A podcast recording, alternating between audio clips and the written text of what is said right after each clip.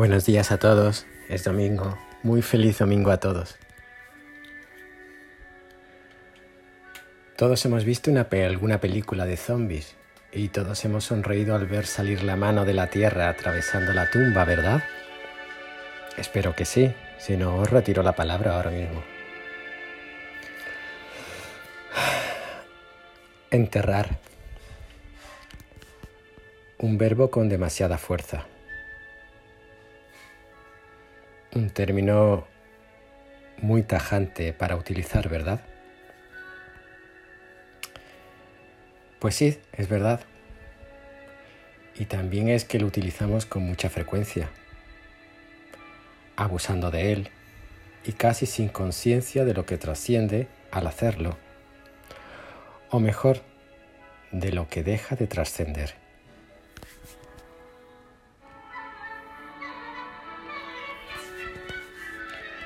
Enterramos lo que no nos sirve, lo que hemos dejado de usar, lo viejo, lo roto, lo que ya no nos gusta. Enterramos amores que fueron bellos, amistades malentendidas, besos y abrazos.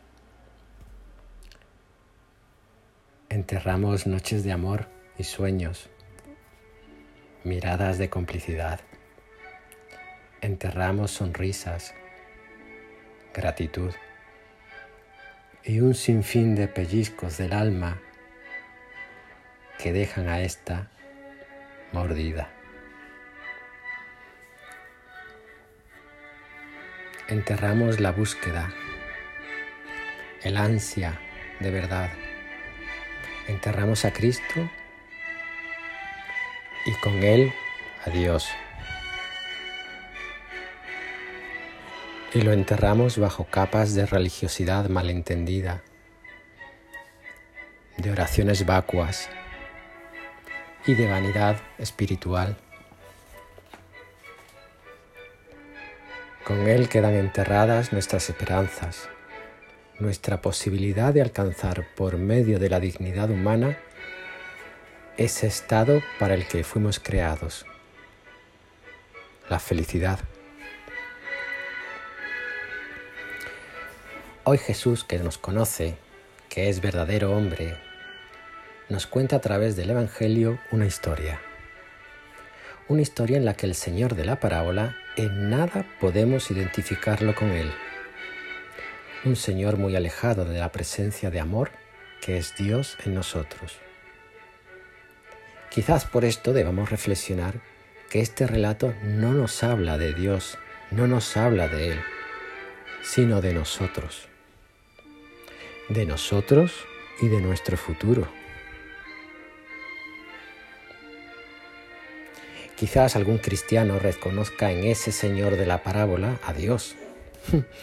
Mal vamos si la imagen que tenemos de Él es la de un Dios exigente con sus siervos, para los que la palabra, lejos de ser agua viva, es algo intragable que ha de comerse con resignación, y sus caricias yugos y cargas pesadas que añaden un sufrimiento adicional al que la vida ya nos trae. Una vida que empieza aquí, en este mundo, pero que no termina en él. Quizás porque el sueño de Dios va más allá que el de una simple existencia finita y sin sentido en el que sus criaturas, entre comillas, se debaten entre sufrimientos, miedos e incertidumbres. Ahora te pregunto yo a ti, ¿podría existir un Dios capaz de crear por amor y al mismo tiempo capaz de dar finitud a ese amor en el hombre?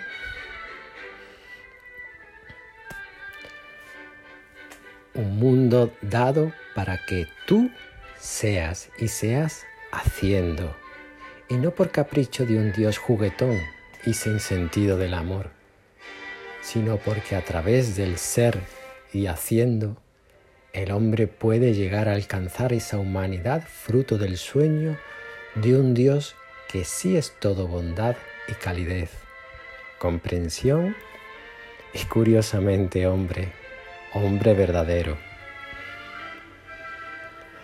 Quizás podamos así entender que ser invitados a construir el reino de Dios por el mismísimo Dios es un privilegio. Y en esa invitación reside la llave que todos buscamos para encontrar esa ansiada felicidad. Naturalmente a lo largo de nuestra vida hay ocasiones en las que rechazamos esa invitación, convirtiéndonos en seres durmientes, personas que realmente no viven, en zombies.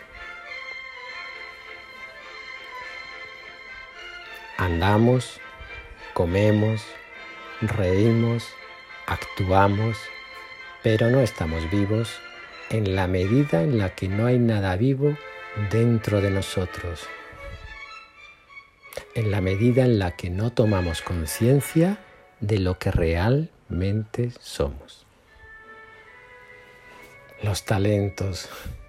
Los talentos somos nosotros mismos. No son tanto las cualidades y los dones que Dios nos regala a cada uno, sino que somos nosotros, nuestra vida. Y esta vida puede no dar resultados visibles, pero sí dará frutos.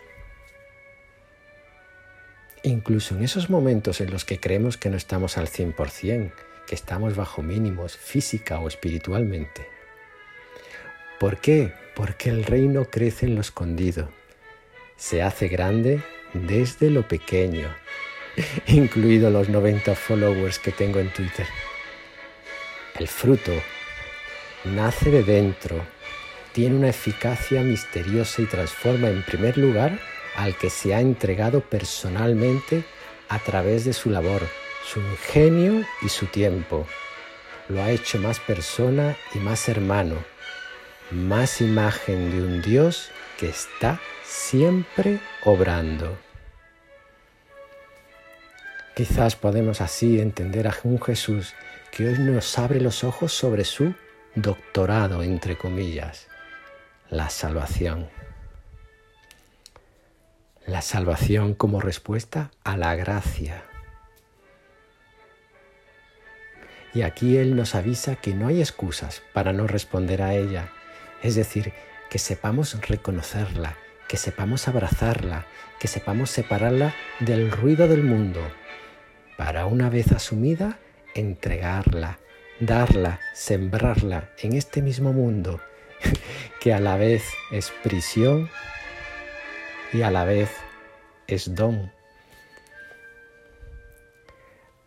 La invitación de Dios a este ser reino, ser verdadero hombre, es una, una invitación universal a todos, a todos, y eso quiere decir que es en todos los ámbitos y ambientes donde se deja el sobrelacrado de tú eres salvo.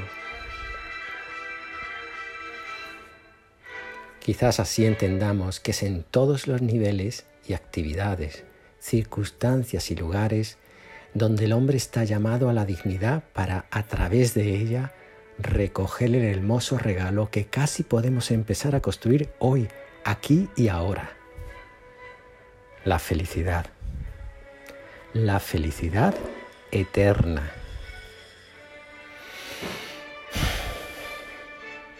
¿Y tú? ¿Tienes vocación de zombie? Ánimo, os quiero mucho.